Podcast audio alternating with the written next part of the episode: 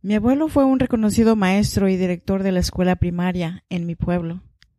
Pero aún así, mi madre siendo su primer hija, nunca supo leer ni escribir. Déjame te cuento esta historia que hasta el día de hoy sigo pensando, ¿puede esto ser posible?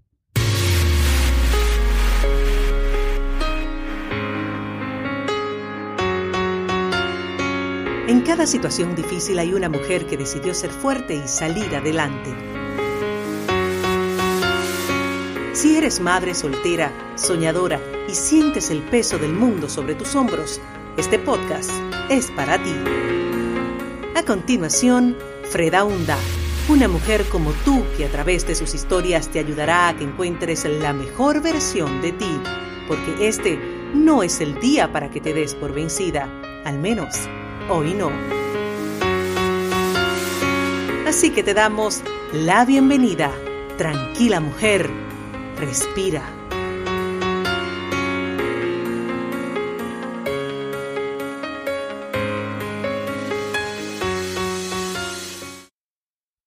Bienvenidas, bienvenidos al podcast Tranquila Mujer Respira, un podcast que nació para acompañarte para animarte, para que hoy no sea el día que te des por vencida. Al menos hoy no. Hoy te traje el episodio número 44 con el tema Perdonar es escapar de la trampa del resentimiento. Antes de empezar con el tema de hoy, te quiero invitar a que te unas a mi lista de comunidad en WhatsApp, fredaunda.com barra comunidad o también afredaunda.com en mi blog. Y bueno, sin nada más que decir, aquí empiezo. Mi abuela materna falleció cuando mi mamá nació. Mi abuela tenía 16. No pudieron pararle la hemorragia y perdió la vida dejando a mi mamá huérfana. Mi abuelo culpó siempre a mi mamá de su muerte y por eso la abandonó con la abuela de ella hasta que ella tuvo edad suficiente para que pudiera llevarla a su casa para servir a su nueva familia. Mi madre durante años, mi abuelo la utilizó para servirle de niñera y de sirvienta en todo lo que se podía. Pero nunca se preocupó por inscribirle a la escuela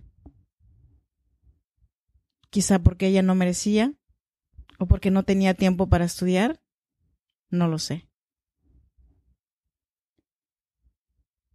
Entonces, bueno, mi madre llegó el tiempo en que llegó a la edad de que quería casarse y tenía un pretendiente que era un trabajador de mi abuelo, o sea, su mozo.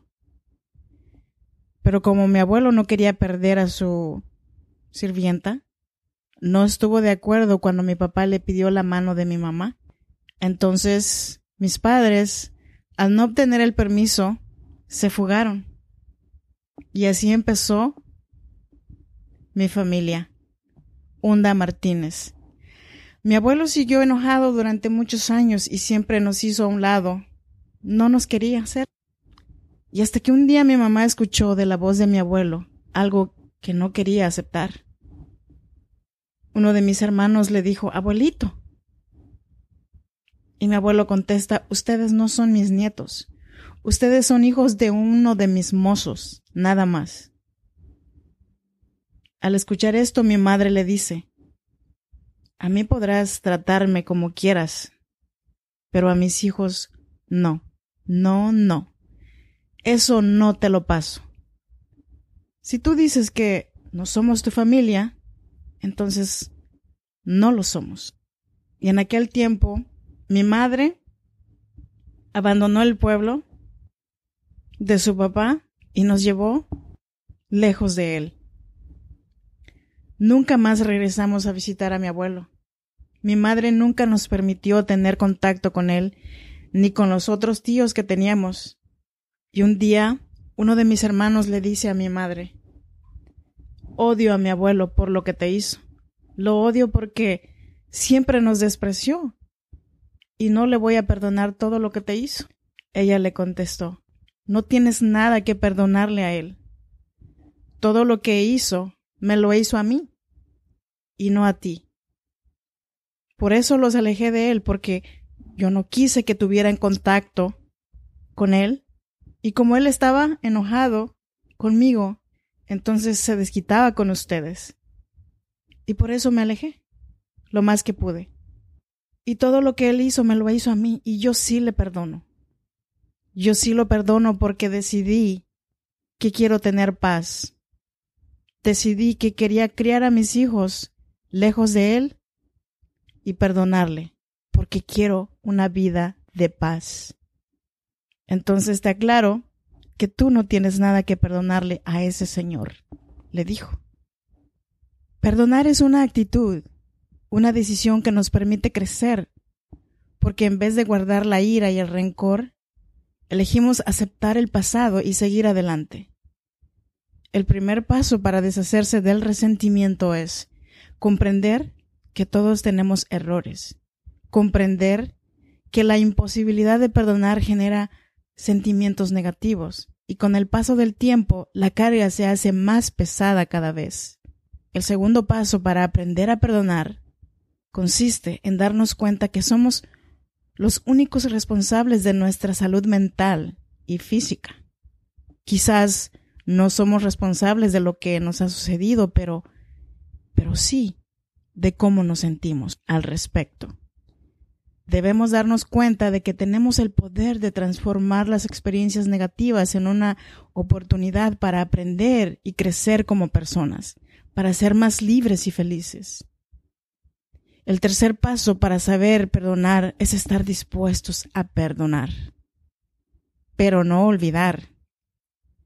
Puede parecer un perdón a medias, pero el hecho de que perdones no significa que borres completamente tus memorias Simplemente que ya llegas a un punto donde lo único que quieres es tener paz mental y tirar toda esa basura que te has cargado durante mucho tiempo y quieres aligerar tu carga. ¿Y qué si la persona que te hizo daño ni siquiera le importa? Evita revolcarte en el dolor una y otra vez. Evita lastimarte más. Si quieres que la otra persona sepa que te lastimó, díselo. Porque lo más seguro, lo más probable es que ni siquiera se acuerde de esto. Si una persona de una forma constante tiene una actitud agresiva contigo, aléjate, pon distancia entre la persona que no te valora. Quiero terminar con este episodio con estas palabras que dijo Martin Luther King. El que es incapaz de perdonar es incapaz de amar. Yo soy Freda Hunda, gracias por estar aquí. Te recuerdo que estoy aquí para acompañarte, para animarte, para que hoy no sea el día que te des por vencida. Al menos hoy no.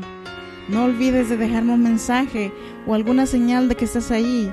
En el próximo episodio te voy a traer el tema El terror no funciona. Al menos no conmigo. Me despido por hoy. Muchísimas gracias por quedarte hasta el final conmigo la próxima.